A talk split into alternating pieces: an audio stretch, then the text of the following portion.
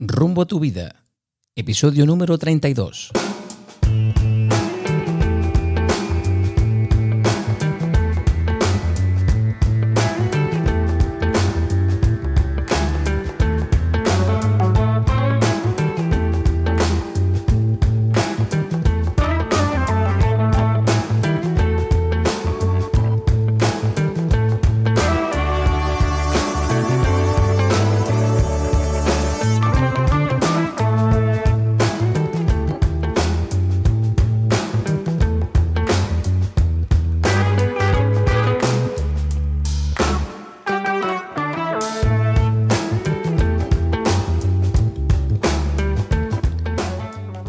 Tal? Y bienvenidos a un nuevo episodio de Rumbo a tu vida. En el episodio de hoy me gustaría presentaros a alguien muy especial que nos va a acompañar como copresentadora, porque tiene mucho que aportar al podcast, porque cada café y conversación con ella dan para muchísimos episodios del podcast, porque es buena gente, porque se lo propuse y aceptó. Compañera de trabajo y amiga Leticia Samaniego, bienvenida a Rumbo a tu vida. ¿Qué tal? ¿Cómo estás? Hola, muy bien, muy contenta, Andrio. Bueno, ¿nerviosa o ya tu segundo podcast, ¿no? Con nosotros. Sí, sí, pero nerviosísima. Lo que pasa es que, bueno, llevo mucho tiempo escuchándote en tu podcast, en Rumba tu Vida, y aunque estas cosas me dan muchísimo respeto, pues no he podido decir que no a una cosa tan divertida. Así que vamos allá. Espero que los oyentes sean benévolos conmigo. Claro que sí. Bueno, en el podcast de hoy hablaremos sobre el pasado, presente y futuro de la pandemia en el mundo, del impacto que está teniendo a nivel mundial intentaremos esclarecer hacia, dónde iremos cuando todo esto haya pasado. Para ello contamos con la presencia de todo un erudito en medicina. Se trata del doctor Sergio Martínez Escobar, almeriense, amigo de la infancia, con amplia experiencia en el ámbito clínico, con facultativo, especialista en medicina intensiva, tanto en el mundo hospitalario como extrahospitalario, vinculado al paciente crítico, urgencias y cuidados intensivos. Tiene formación en investigación bajo el amparo del Instituto de Salud Carlos III, GATEC en Atlanta, Arizona State University en Arizona. Y tras la obtención del grado de doctor en medicina, con varias publicaciones tanto en el ámbito clínico como en el de investigación, así como premios por los trabajos publicados. Finalmente completa su experiencia en el mundo de la gestión clínica como director asistencial de dos centros hospitalarios, director de área de cuidados críticos y urgencias y jefe de servicios de cuidados intensivos, cargo que desempeña en la actualidad. Y sus intereses en el momento actual se encuadran en el ámbito de la gestión de proyectos sanitarios vinculados a la nutrición y al tratamiento de la obesidad y patologías asociadas. Doctor Martínez Escobar, bienvenido a Rumba tu Vida. ¿Qué tal? ¿Cómo estás? Pues muy bien, Andrés. Muchísimas gracias por tu invitación. Gracias a ti por venir al rumbo a tu vida. Bueno, hoy tenemos un montón de cuestiones que queremos debatir contigo, Leticia y yo, y bueno, queremos que la audiencia, estas dudas, eh, queremos que solventemos todas estas dudas, ¿vale? Bueno, en primer lugar, Sergio, nos gustaría que nos contases eh, el verdadero origen de este virus contra el que estamos luchando. ¿Es cierto que viene de un murciélago o un pangolín de Wuhan, como nos dijeron en, en un primer momento? Pues seguramente es una pregunta que ni yo ni, ni, ahora mismo ninguna institución puede dar respuesta porque esta pandemia, entre otras cosas, se ha caracterizado por, por la desinformación total, por motivos geopolíticos, por, por muchas circunstancias que rodean la situación sanitaria y que evidentemente lo que hacen es enturbiar, enturbiar todo. En principio se pensó que podría ser de un murciélago o de un pangolín, pero esto ahora mismo pues no está claro. No se sabe si su origen es con toda probabilidad natural, pero si existe la mano del hombre por medio como elemento de manipulación, que entre otras cosas, desde el punto de vista técnico sería posible hacerlo. Y todo esto, pues evidentemente, al margen de las circunstancias políticas, geopolíticas y sanitarias de cada, de cada país, es una situación nueva y que no nos permite esclarecer dónde está el origen. Hola Sergio, ¿cómo estás? Hola, ¿qué tal? Muy bien, aquí con vosotros. Teniendo en cuenta cómo se desarrollaron los acontecimientos a partir del 26 de febrero, con esos dos primeros contagios en Andalucía y luego la avalancha que siguió a partir del 8 de marzo, ¿cómo vive esto un profesional de la salud que ve como la realidad de su hospital es tan diferente a lo que se está viviendo en la calle? porque esa semana, rodeando el 20 de marzo, nuestra vida fue totalmente normal hasta que nos dijeron todo el mundo a su casa porque todo el mundo corre un peligro de muerte. ¿Cómo lo vives tú desde tu ámbito profesional? ¿Y qué le dices tú a tu familia? ¿Qué le dice el profesional de la salud a su familia? Pues ciertamente la situación fue atípica para todo el mundo, pero de forma excepcional pues para las personas que están en primera línea, para todos los sanitarios, ¿no? médicos, enfermeros, auxiliares. Una situación atípica que derivó primero en, por una parte, en que todo el mundo se quedó en su casa y que éramos pocos los que íbamos a trabajar, ante un enemigo que era pues un asesino desconocido hasta el momento y que presentaba una situación no solamente de peligro para el paciente, porque teníamos pocos datos, sino también peligro para el personal sanitario y para los familiares de los sanitarios que en ese momento estaban a pie del caño. Por lo tanto, la mayor parte de los sanitarios decidieron eh, aislarse del resto de su familia, ya que la exposición era grande. Y como digo, los tratamientos, incluso en el momento actual, los tratamientos son tratamientos de soporte, pues no hay un tratamiento para la enfermedad en sí misma, de forma eh, en cuanto a un tratamiento etiológico para, para el origen de la enfermedad, que vaya dirigido directamente, son tratamientos de soporte y de control del proceso. Esto a nivel social, pues es sumamente raro. ¿Por qué? Porque pasamos de los aplausos en los balcones al personal sanitario a casi una culpabilidad por parte de un sector social, que son los negacionistas, de que somos cómplices necesarios en un proceso de manipulación social, política, económica. Y, eh, y esto se debe regular. Se debe regular porque los sanitarios están absolutamente colapsados de trabajo, prácticamente de la primera a la segunda a la tercera. Ola no ha habido descanso ninguno, el descanso ha sido mínimo. Y eh, al margen de eso, de un cansancio extremo, sobre todo los profesionales que están en medicina interna, cuidado intensivo y urgencia, que es donde se está soportando todo el empuje de la ola del coronavirus, son los que más han aportado a toda esta situación y los que evidentemente están absolutamente exhaustos en este momento. Si a eso se le suma que se le hace cómplice necesario de no se sabe qué proceso, pues realmente es difícil de llevar. Es difícil de llevar. Eh, no hace mucho me... ¿Con qué medios contáis al principio de la pandemia? Al principio de la pandemia, evidentemente, los medios son los que teníamos previamente para la atención usual a, a cualquier paciente y eran a todas luces insuficientes, sobre todo en la zona donde estaba azotando con más crudeza. En Madrid, evidentemente, esto era un apocalipsis y eh, en las zonas del sur, en Almería, donde yo, donde yo trabajaba, por menor incidencia los medios eran más que suficientes y luego se hiperdotaron a la siguiente ola, la segunda y sobre todo en la tercera, duplicando, incluso triplicando el número de camas y de, y de personal. ¿no? Es decir, las zonas más azotadas por la pandemia, en primer lugar, fueron verdaderamente eh, tierra quemada, pero eh, las zonas que menos incidencia tenían, tenían medios más que suficientes. Ahora los medios se han multiplicado órdenes de magnitud a nivel sanitario.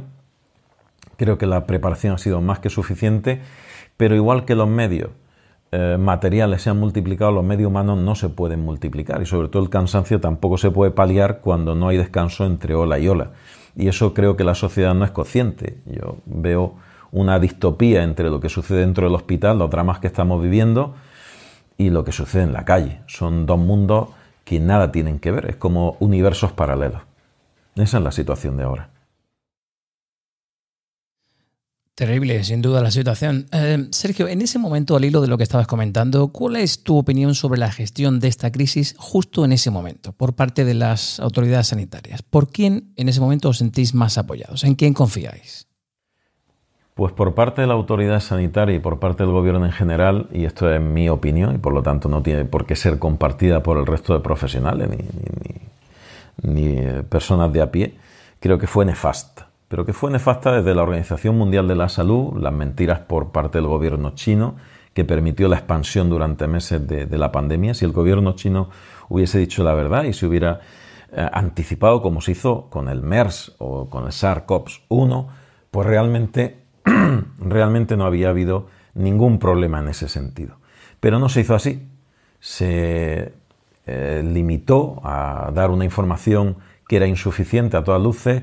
El eh, coronavirus se extendió por todo el mundo y eso fue determinante. Una respuesta tardía e insuficiente y sobre todo no tener las miras de pensar, como se hizo con anterioridad en otras en otras amenazas de pandemia que, que las hubo, la gripe aviar ya se hizo, la gripe porcina ya se hizo, y se liberaron medios en exceso, se liberaron medios muy por encima de lo que luego fue necesario. En este caso no se hizo, se hizo todo lo contrario. Y al saltarse incluso las normas de seguridad, de bioseguridad que el propio gobierno había establecido años antes, desde 2006 y 2016, pues eso se pagó. Se pagó y lo hemos pagado muy caro con la situación que ha derivado en, lo que estamos viviendo ahora mismo. ¿no?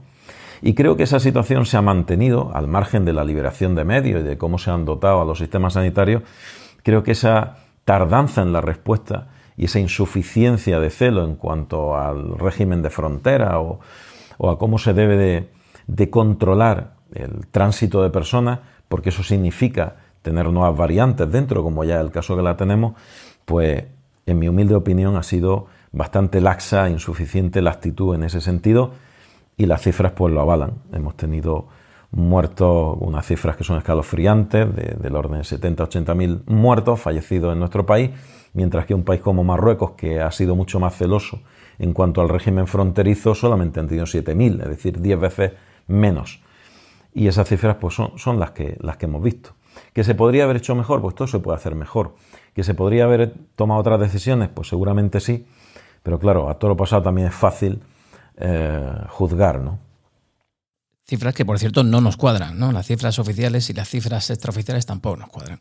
Oye, quería comentar contigo también el hecho de que otros países afrontan la pandemia de forma muy diferente. Los suecos, por ejemplo, dejaron que la población siguiese haciendo una vida más o menos normal, no se confinaron, siguieron trabajando y creo que en ningún momento hicieron obligatorio el uso de la mascarilla. ¿Qué resultado les ha dado a ellos esta estrategia? Pues el caso de Suecia mm, no es un caso excepcional. Ha habido, lo que pasa es que hay que considerar un, contexto mm, más amplio. ¿no? Eh, si algo caracteriza esta pandemia ha sido la diversidad, la falta de unidad en cuanto a las medidas a tomar, que debería haber sido eh, instauradas por parte de la Organización Mundial de la Salud y el resto de gobiernos deberían de haber seguido esas medidas, ¿no? haberse sometido a esas medidas. No ha sido así. Y en el mundo podemos diferenciar dos tipos de países ahora mismo, los que decidieron vivir con el virus y los que han decidido vivir sin el virus. Suecia, evidentemente, como otros países, tuvieron una medida muy laxa en cuanto al contagio interno porque controlaron muchísimo que el virus no entrase dentro del comedor de su casa. Si tú controlas que el virus no entre, pues Nueva Zelanda, por ejemplo, desde el principio tuvieron una medida muy laxa en el sentido de que al no haber contagio interno o ser muy limitado y tener una visión muy proactiva en cuanto a la localización de contagios, pudieron permitirse salir muy pronto de esa medida o ni siquiera instaurarla de forma selectiva en algunas regiones del país. Eso pasó también en Taiwán, evidentemente, y en otros sitios, pero no el caso de España. España está dentro de los países que decidieron convivir con el virus y eso pues se paga muy caro, ¿no? Medidas de confinamiento extremo, la mascarilla y todo lo demás. Sergio, ¿cuál es la particularidad de este virus? ¿Qué es lo que hace que sea tan difícil de controlarlo? Pues muy buena pregunta. Este virus tiene una particularidad eh, que lo hace casi el asesino perfecto. Por muchos motivos, incluso recuerdo una entrevista de uno de los grandes virólogos del mundo, que además es español, trabaja en Colombia, el doctor Sastre, que decía que el virus tiene una tendencia, como todos los virus, a, ser más contagioso y menos letal. Los virus necesitan la maquinaria celular humana para reproducirse y eso le obliga a no ser asesino, a no matar. Pero este tiene una particularidad contra cualquier planteamiento inicial que hicieran los mayores expertos del mundo sobre virología, el periodo de latencia que tiene, es decir, desde que te contagia eres asintomático hasta que empieza a dar síntomas, incluso puede causar la muerte, pasa un tiempo suficiente para que se extienda en la población y a la par tenga una mortalidad elevada. Que se ha ido implementando, ha ido incrementándose esa mortalidad con el paso del tiempo a nivel mutacional. Es decir, la nueva variante, la de Reino Unido, tiene 2.7 veces más mortalidad que la originaria, ha desplazado prácticamente a la originaria y es muchísimo más contagiosa, entre un 30 y un 50%. Pero es que la hindú aumenta esa contagiosidad en otro 30 o 40% sobre la previa de Reino Unido y la mortalidad se duplica o triplica respecto a esta. ¿Cómo es eso posible? Pues es difícil de explicar, porque los virus anteriores todos, si eran muy mortales, no se replicaban y se quedaban en episodio epidémico. Eh, y digo los anteriores, hablando del SARS-CoV-1 y del MERS, que tuvieron prácticamente 12 casos de muerte y, muy pocos no, no salían de los hospitales, eran suficientemente graves como para no salir del hospital. Los pacientes eran muy sintomáticos, no había periodo asintomático y eran muy fáciles de detectar los casos. Este caso, al ser asintomático, al tener un alto porcentaje de ausencia de síntomas, es muy difícil de diagnosticar. Y eso obliga a qué? A que las medidas sean como si todo el mundo estuviese contagiado. Habría que haber hecho pruebas masivas de control eh, en cuanto a la entrada de personas en los aeropuertos, no se han hecho. A nivel poblacional, screening masivo de pruebas, no había pruebas suficientes, no se han hecho. Cuando se compraron los test no eran suficientemente sensibles, ahí tuvimos otra pérdida de oportunidad que generó muchísimos contagios y muchísimas muertes. Y todo eso ha, sido una bola que se ha ido aumentando en torno a un, a un, enemigo que ya de por sí es difícil y que lo hace especial, no solamente por lo que he dicho, sino porque tampoco hay un tratamiento específico. Había una mujer, una negacionista, que en otra entrevista mm, me preguntaba que, que bueno, que no se detenía el mundo por la tuberculosis y había 8 millones de muertos anuales de tuberculosis. Sí, es cierto, pero la tuberculosis es una tortuga y el coronavirus es un Fórmula 1 de última generación. Para la tuberculosis hay tratamiento y la mayor parte de las personas que mueren es que no tienen tratamiento. En, en, el Asia profunda donde no hay sistema sanitario y este virus se ha llevado todos los sistemas sanitarios por delante. Los que se concebían como los mejores sistemas sanitarios no han sido han sido totalmente insuficientes para contener la pandemia. Es decir, no es en absoluto comparable. Estamos frente a un Fórmula 1 de la virología y es un elemento tremendamente peligroso por la velocidad de contagio y por cómo mata. ¿Y dónde dirías tú que estuvo el, pico de la epidemia a nivel mundial? ¿Cuál fue el, el peor momento? El peor momento fue, obviamente, cuando Taiwán da la voz de alarma fue el primer país que da la voz de alarma. Sabemos las diferencias que tiene China y Taiwán, eh, un problema de independentismo. La OMS tapa la boca a los taiwaneses y se permite que el virus se esparza por todo el mundo. Es el momento en el que no se conoce exactamente de qué estamos hablando, donde empiezan a aparecer imágenes de China que son eh, atípicas totalmente, de gente muriendo por las calles, que se censuran, la confusión, la falta de medidas de control y ahí es cuando empieza la cosa a estar fea. ¿Por qué? Eh, cuando nos asustamos todos los sanitarios cuando vemos lo que sucede dentro de un, de un barco donde se contagia el 30% de las personas que están allí confinadas. Entonces decimos, esto es real y es muy peligroso lo que viene. Pero de ahí, desde que los sanitarios tenemos esa concepción hasta que el gobierno empieza a hacer algo, pues pasan como un mes y medio, dos meses. Un mes y medio, dos meses. Tengo la sensación de que siempre hemos llegado tarde, de que siempre hemos actuado como, como reactivamente. Mira, Sergio, la cadena SER publica el 13 de mayo un centenar de científicos y expertos de toda España exigen una acción coordinada y urgente contra la pandemia en una carta dirigida al presidente del gobierno Pedro Sánchez, a las comunidades autónomas y a otros cargos públicos con responsabilidad en materia sanitaria concretando una serie de propuestas para reducir el riesgo por aerosoles. Parece ser que este es el principal foco de contagio, especialmente en interiores, ¿no? donde el riesgo de contraer la enfermedad es como 20 veces mayor que al aire libre. Entonces, ¿tiene sentido utilizar todavía gel hidroalcohólico, mantener una limpieza exhaustiva de la ropa, limpiar la compra, todas las medidas de prevención utilizadas hasta ahora? Pues carece de sentido, carece de sentido porque la revista Nature Nature em, ya publicó hace poco, incluso llamando la atención a la Organización Mundial de la Salud, que es la primera vez que sucede esto en la historia de la revista, que se permita llamar la atención a los asesores de la Organización Mundial de la Salud en el sentido que el contagio estaba por debajo de un 0.00 no sé cuánto por ciento en cuanto a superficie. El contacto es peligroso cuando tiene un contacto físico directo con un portador del coronavirus, pero no con una superficie inerte. Y sin embargo, pues se siguen aplicando todas estas medidas cuando el punto álgido, el punto caliente, como muy bien has dicho, está en la transmisión por gotículas, por aerosoles. Esa es la realidad. Fíjate que yo a mis alumnos les digo que desinfecten el teclado, la mesa, el bolígrafo, las tijeras y todo lo que pueda ser ¿no? Eh, foco de, contagio, supuestamente. ¿no? Lavado de manos, como 500 ¿Tú tienes huellas dactilares, Leticia? no, no, a mí ya se me borraron hace tiempo. Incluso a los niños pequeños ¿eh? se le ve un deterioro de la piel muy importante. Totalmente. Sí, es cierto, es innecesario. Es innecesario, sin, sin perjuicio de pensar que es muy necesario la higiene habitual, ¿no? Evidentemente, eso es una cosa, pero esta es otra muy diferente. Sergio, em, yo recuerdo un vídeo que me sorprendió muchísimo de Experiment, ¿no? de Jesús Candel, en el que llamaba de forma desesperada a través de su canal ¿no? de YouTube, llamaba al orden, sobre todo a los adolescentes, porque por lo visto acababa de aparecer pues, en el hospital donde él trabaja en urgencia. Había una serie de chavales eh, pidiendo que se le atendiera. Y él decía, por favor, pero ¿cómo podéis venirnos sin síntomas siquiera a mm, distraernos de lo que, de lo que está pasando? ¿no? tenemos pacientes que, eh, que, no sabemos cómo atenderlos, que se nos van de las manos y sin embargo vosotros no pues, tenéis esa actitud de irresponsabilidad. ¿Crees que hemos cambiado? ¿Crees que toda la población realmente es consciente de lo que estamos atravesando, porque yo creo que siempre hay un sector de la población que minimiza el riesgo de que corremos cada día.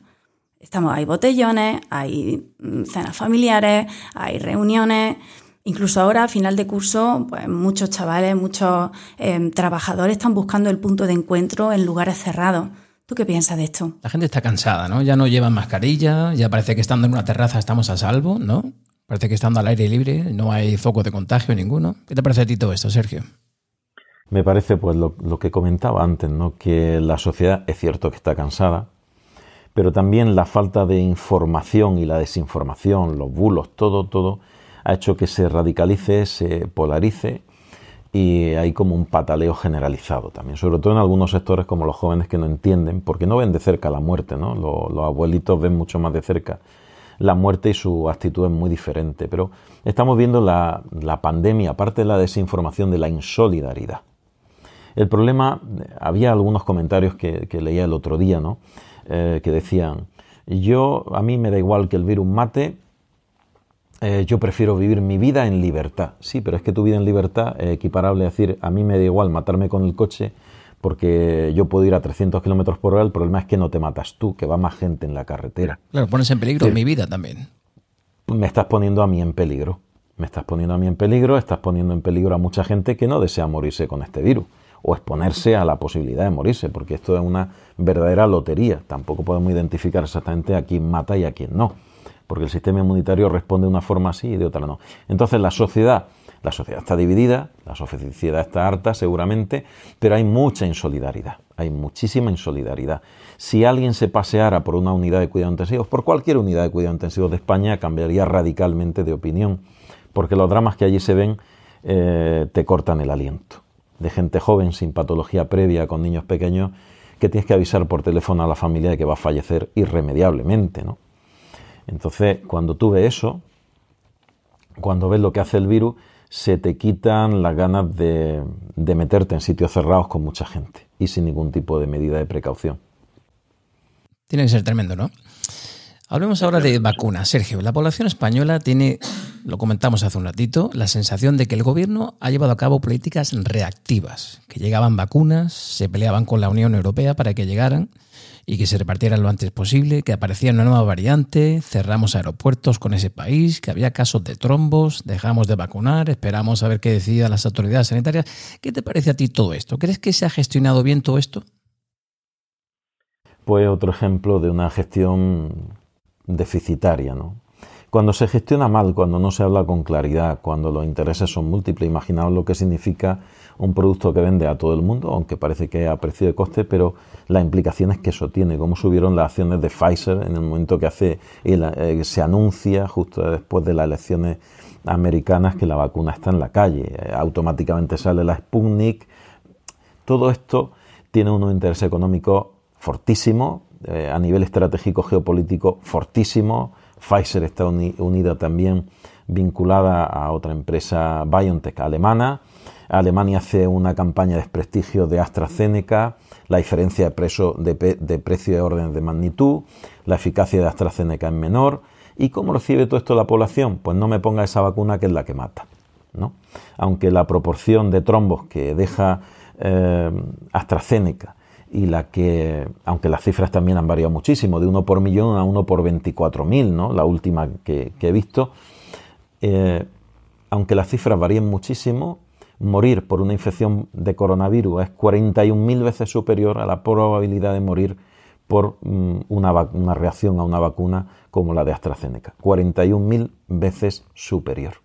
Pero esto la población siempre lo ha recibido mal. Cuando tuvimos la H5N1, por ejemplo, que también se compraron 150 millones de euros en vacunas, que solamente se pusieron, de todas las vacunas que se compraron, me parece que fueron 40 millones de vacunas, se pusieron 3 millones aquí en España, había una eh, reactividad de la población, una negativa a ponerse la vacuna. El que te metan algo eh, debajo de la piel es algo que de forma inercial la persona rechaza. Es decir, hay un movimiento antivacuna muy anterior a todo esto, que ahora ha creado una fuerza tremenda frente a la desinformación que hay en torno a la vacuna, la rapidez en la que se ha, se ha puesto en el mercado. Recordemos que Merck puso la vacuna más rápida de la historia, que fue la de la parotiditis, y tardó cuatro años en poder sacarla al mercado. Y ahora, pues, en seis meses han salido las vacunas al mercado. Eso tiene sus pros y sus contras. Y uno de los contras es que la población recela en cuanto a la seguridad y la eficacia, ¿no? Más allá, si ya tenemos opiniones negacionistas de que tiene un microchip dentro y de que hay un trombo y te mata y que las vacunas son para control poblacional, pues todo esto cobra una dimensión faraónica que lo único que va a hacer va a ser, pues evidentemente, dentro ya de la problemática que supone vacunar de forma masiva a la población con unas vacunas con un rango de seguridad deficitario y con una eficacia también limitada, a eso se le suma el rechazo poblacional de un buen sector de la población a vacunarse. ¿no? Pues todo eso complica muchísimo eh, la gestión, que ya de entrada bloquear un lote, no saber por qué, también la, actitud de la Agencia Europea del Medicamento y la, EMA y la Agencia Española del Medicamento, evidentemente que no han sido coherentes en las decisiones que se han ido tomando en base a la información que al menos permeaba al resto de la sociedad, porque a lo mejor tiene información que nosotros no tenemos para retirar, retirar ciertos lotes, pero no había números que soportaran esa retirada. ¿Cómo lo percibe eso la sociedad? Pues Dios mío, ¿qué es lo que está pasando? A mí no me pongas la vacuna que me vas a matar, ¿no? Sí, sin embargo, la gente no se cuestiona cuando se va a viajar a Tailandia o a algún país exótico, las vacunas que te tienes que poner antes de viajar a este tipo de sitios. Nadie se plantea qué efectos secundarios voy a tener. Simplemente se la ponen y ya. Sin embargo, con esta sí, ¿no? Ha habido trombos, etcétera. Mira, hablando de, las vacunas y del ritmo de vacunación, como bien sabes, en los Estados Unidos se está vacunando a otro ritmo. Joe Biden prometió 100 millones de vacunas en sus primeros 100 días en la Casa Blanca y sorprendentemente ha conseguido duplicar el número de vacunas. Se suministraron 200 millones de vacunas en menos de 100 días gobernando. Aquí en España la cosa va mucho más lenta. En los Estados Unidos ya han dicho que las personas que tengan puestas la doble dosis de la vacuna pueden ir sin mascarilla en espacios abiertos. ¿Tú crees que esto es una medida precipitada? ¿Cuándo llegaremos nosotros a, ese punto? Yo, creo mucho en la ciencia. Creo mucho en la ciencia, aunque la medicina no es ciencia, la medicina es un arte práctico, pero, pero sí tiene una base científica. Eh, no es una medida adecuada, pero por una razón clara, porque las vacunas no son esterilizantes. ¿Esto qué quiere decir? Si yo me pongo una vacuna de Pfizer, que es la única que ha hecho algún estudio sobre la esterilidad que genera la vacuna, no esterilidad en humano de reproducción, no, esterilidad en cuanto a la capacidad de transmitir el virus. Es decir, si yo me vacuno y el virus pasa a través de mí a otra persona, sería una vacuna no esterilizante. Las vacunas que ahora mismo hay en el mercado permiten transmitir la infección. Tienen la infección, pero no la enfermedad. Eso significa que las medidas que hay que tomar una vez vacunado son las mismas que si no estuvieras vacunado, frente a terceros, a la capacidad que tú tienes de transmitir esa enfermedad a otras personas. Entonces no entiendo por qué la decisión de Biden, ¿no? Supongo que es algo que también va en relación a te doy libertad si te vacunan, ¿no? A forzar mayor vacunación. el ritmo de vacunación de los Estados Unidos evidentemente va persiguiendo un objetivo muy claro, volver a poner en marcha la caldera de la locomotora económica del mundo quieren que China no se desmarque en ese sentido y perder terreno a nivel geopolítico y económico. A costa de lo que sea, haciendo cosas A costa de lo que sea. A costa de lo que sea, de regalar porros, de cerveza, de, de, lo, que sea. Y ahora pues incluso que, que, hablaban de sorteos, ¿no? No sé si fue tú que lo comentaste el otro día. había de un sorteo, no fue Marina que lo comentó el otro día, había un sorteo en un supermercado, una farmacia americana de como 4 millones de dólares eh, para la gente que quisiera ponerse la segunda dosis de la vacuna. Es decir, la población era muy reticente a, vacunarse en determinados sectores de la sociedad norteamericana, como ya sabes. Es así. Sergio, hay gobiernos como el británico que decidieron confinar a todo el país durante tres meses, justo después de la Navidad. España hizo algo así parecido durante dos meses el pasado año, ¿no? Y sin embargo, los británicos lo han hecho de nuevo. Y desde el punto de vista puramente económico, ¿eso cómo se sostiene? ¿Cómo, puede aguantar, ¿Cómo pueden aguantar los pequeños negocios cerrados tanto tiempo?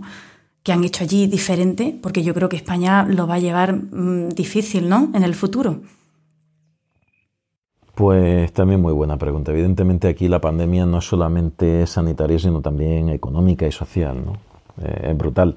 El tema, para analizarlo un poquito más en profundidad y que lo entienda todo el mundo, el tejido industrial eh, español es, muy pobre. Nosotros no soportamos, el 94% son pequeña y mediana empresa, suelen ser las personas que son autónomos los que sostienen el 94% del tejido empresarial de este país.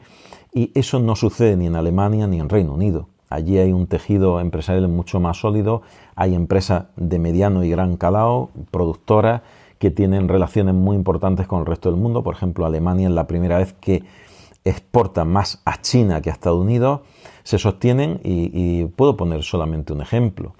La capacidad de Alemania para controlar la situación llegaba a tal punto, tengo compañeros que trabajan allí, he hablado con gente tanto de Inglaterra como de Alemania y de Estados Unidos, eh, y en Alemania, por ejemplo, si tú tenías fiebre, daba el aviso, automáticamente se desplazaba una ambulancia hasta tu casa para hacerte el test y te quedaba allí cobrando desde el día siguiente un, sueldo que te pagaba el Estado el tiempo que estuvieses confinado. Eso aquí es impensable. Nosotros no tenemos esa capacidad ni de lejos, tenemos un déficit presupuestario que da vértigo, que lo vamos a sufrir ahora en breve, ya lo estamos sufriendo. Hay una tasa de paro que ya ronda eh, prácticamente la de 2008 mm, y todo eso, pues evidentemente, ni Reino Unido, ni Alemania, ni Francia incluso tienen, tienen los mismos medios algo particular del segundo confinamiento que hizo Reino Unido era absolutamente necesario porque ellos tuvieron un factor que nosotros no hemos tenido, gracias a Dios, por ahora, en este momento. Y es que la expresión de las nuevas variantes, como la variante que lleva su nombre, la de Reino Unido, son logarítmicas, estuvieron dormidas, dormitando un tiempo y luego tuvieron un pico de expresión masivo. Lo mismo hemos visto en, en la India. En la India, ¿qué sucedió? En octubre tenemos una variante con dos mutaciones, que ahora son 15. Estuvo dormida desde octubre y ahora en una semana, hace muy poquito, tuvieron 1.600.000 casos. Eso no se vio con la variante original. ¿Eso qué hace? Colapsa un país. Automáticamente colapsa un país y colapsó Reino Unido. ¿Qué sucede ahora? ¿Cuál es el peligro que yo veo en España? Pues que tenemos todas las variantes, todas, que pueden estar dormidas y de hoy a mañana dar un pico logarítmico de contagio, igual que ha pasado en Reino Unido, igual que ha pasado en la India.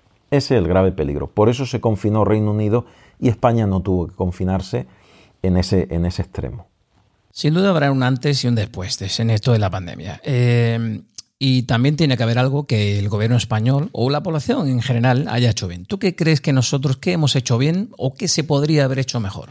Ya no digo solo por parte de las autoridades sanitarias, gobierno español, sino por parte de la población. Pues creo que se ha hecho bien, sobre todo al principio, ¿no? Mm, se despertó, se despertó un ánimo de, mayor vida familiar, mayor, mayor contacto con las personas que habitualmente a lo mejor no tenemos todo el contacto con el vecino que necesita ayuda, que le lleva la compra eh, al portal de su casa o el anciano que le ayudan, ¿no?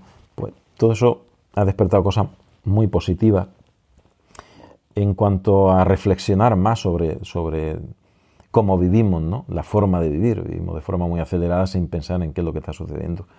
Posiblemente el crecimiento interior de cada uno, en la medida que ha podido, pues ha sido algo positivo que nos llevamos. Pero mm, veo más cosas negativas en cuanto a pérdida de libertades, en cuanto a desorientación y desinformación, en cuanto a una pérdida de horizonte, de proyectos, ¿no? Aquí es camina o revienta, o te reinventas, o el mundo que nosotros conocimos no va a volver en ese sentido, no va a volver. Es algo que yo tengo muy claro. Quien no se dé cuenta de esto o se dé cuenta tarde, pues pierde la oportunidad. Eh, no podemos pensar en, volver a una situación previa a la que teníamos por mil motivos diferentes, porque la pandemia ha sido un acelerador de unos cambios que ya había un sector poblacional privilegiado en el foro de Davos que quería instaurar y que se han apresurado en la Agenda 2030 a instaurarlo, y eh, con la COVID excusa, sin decir que el COVID no exista, ni muchísimo menos, el COVID existe, es un problemazo que tenemos encima tremendo, pero le ha venido Dios a ver a una serie de sectores muy poderosos, metafinancieros, eh, megamillonarios, que han visto la oportunidad de instaurar una serie de cambios económicos que los vamos a padecer y que lo estamos padeciendo que a la mayor parte de la sociedad no le benefician. Desde el punto de vista estrictamente económico, y evidentemente lo que sucedió con las Torres Gemelas eh, el 9-11 en Estados Unidos, con una pérdida absoluta de libertades, es lo que va a suceder con el COVID en el resto del mundo. Es la excusa perfecta para pérdida de libertades. Y yo también me pregunto, Sergio, todos esos diagnósticos, diagnósticos que no se han hecho, operaciones que no se han podido llevar a cabo, ¿cuáles van a ser las consecuencias desde el punto de vista médico? ¿Qué va a pasar con toda esa gente que tenía que seguir ese tratamiento y no lo ha podido seguir porque no se ha podido acercar a su clínica, a su hospital, a su médico de cabecera? Ahora, ¿qué ocurre con todas esas personas? Pues también muy buena pregunta. Son los caídos, los daños colaterales. Lo que pasa es que la dimensión de esos daños colaterales es insondable ahora mismo un diagnóstico retrasado de un cáncer, un diagnóstico retrasado de procesos infecciosos, es decir, la mortalidad se multiplica. Tanto la mortalidad como la morbilidad, las secuelas y el, gasto humano que va a suponer, no solamente económico. Ahora mismo insondable, no se sabe, pero evidentemente va a ser muy importante, muy importante. Y al margen de eso, eh, la enfermedad que viene aparejada de, en el sentido de crisis económica muertos generado. Es decir, la crisis de 2008 generó tantos muertos en el mundo como eh, la guerra civil española, por, por, poner un ejemplo. Es decir, que todo eso no lo podemos perder de vista, que son daños colaterales que están ahí y se van a ver indefectiblemente. Sergio, yo quiero creer que al igual que toda crisis hace aflorar algo positivo, esta crisis también nos va a dejar algo positivo. En primer lugar, eh, nos ha hecho ver el estado de bienestar en el que vivimos y las libertades que disfrutamos. Eso se valora cuando se pierde, ¿verdad? Y en segundo lugar, toda la gente de a pie de calle que ha puesto en peligro su vida desde su puesto de trabajo, como, como, por ejemplo el personal sanitario, profesores, maestros, dependientes, personal de limpieza y tanto, mucho más. ¿no? Hemos visto muchos héroes en esta historia, ¿no? Pues han aparecido eh, héroes y villanos, ¿no? En, en cualquier situación de crisis siempre tenemos las dos partes, los héroes por un lado y los villanos por otro héroes han aparecido muchísimos, gente entregada absolutamente a ayudar a los demás en todos los sentidos, desde el mundo sanitario, en todos los sentidos y en todos los estratos, estratos de la sociedad han aparecido héroes. Y a la par que eso han aparecido villanos, gente que se ha enriquecido con las compras que se han hecho, con la necesidad, con la falta, con mascarilla a precios desorbitados, prácticamente un, sistema de especulación masivo con el sufrimiento y la necesidad de otras personas. ¿no? Hemos visto pues, las dos caras, siempre. las dos, en, nuestro caso, pues las dos caras de una sociedad que, que está ahí y que todo en algún momento decide tomar un papel en algún grado o tomar el otro, si ser héroe o villano. Y para ir concluyendo eh, la entrevista, Sergio, vamos a decirle a la audiencia que tienes un canal en YouTube llamado Reflexiones de un Galeno. Eh, sé que has hecho en este canal muchos vídeos al respecto. Eh, ¿Cuáles crees tú que van a ser los efectos de la pandemia a nivel social y económico a corto y medio plazo? Pues a corto y medio plazo ya lo estamos viviendo, un aumento de los problemas psicológicos y psiquiátricos importantísimo, eh, una desincentivación de la población en general por, por crear nuevos proyectos y un miedo al contacto social. ahí se ha creado un gran pánico por el contacto social, viendo en el contacto social un peligro, ¿no? derivado de las medidas que se han tomado de separación, del de, problema del contagio, pues todo eso va a dejar una secuela ya de forma inmediata. ¿no? Vamos a empeorar significativamente eh, nuestra salud. Hemos empeorado nuestra salud en muchos sentidos, porque la salud psíquica y anímica, la salud emocional, va a decir mucho de lo que va a venir en estos próximos meses y sobre todo en los próximos años. Pues amigo Sergio, muchísimas gracias por haber querido pasar este ratito con nosotros en Rumbo a tu vida y dar respuesta bueno, a muchas de esas cuestiones que muchos tenemos. Mucha suerte con tu canal y a ver cuándo podemos volver a esa cierta normalidad que todos ansiamos tener ya. Pues Andrew, muchísimas gracias a vosotros. Os mando un fuerte abrazo y hasta la próxima. Un fuerte abrazo. Hasta luego. Un abrazo, Sergio. Hasta luego. A Java princess of Hindu birth, a woman of flesh, a child of the earth, give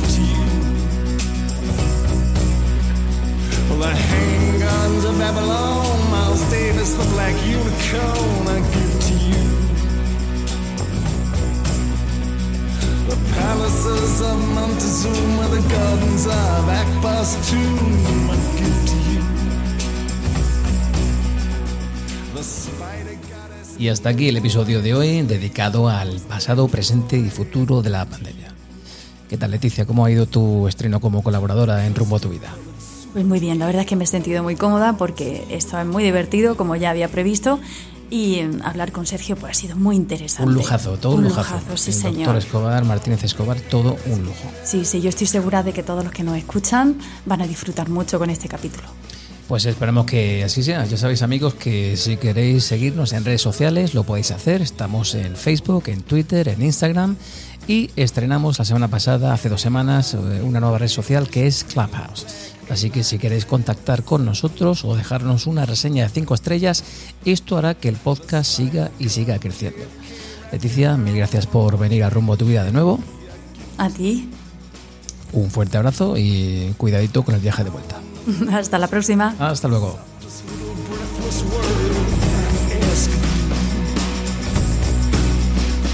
a word contained in a grain of sand that can barely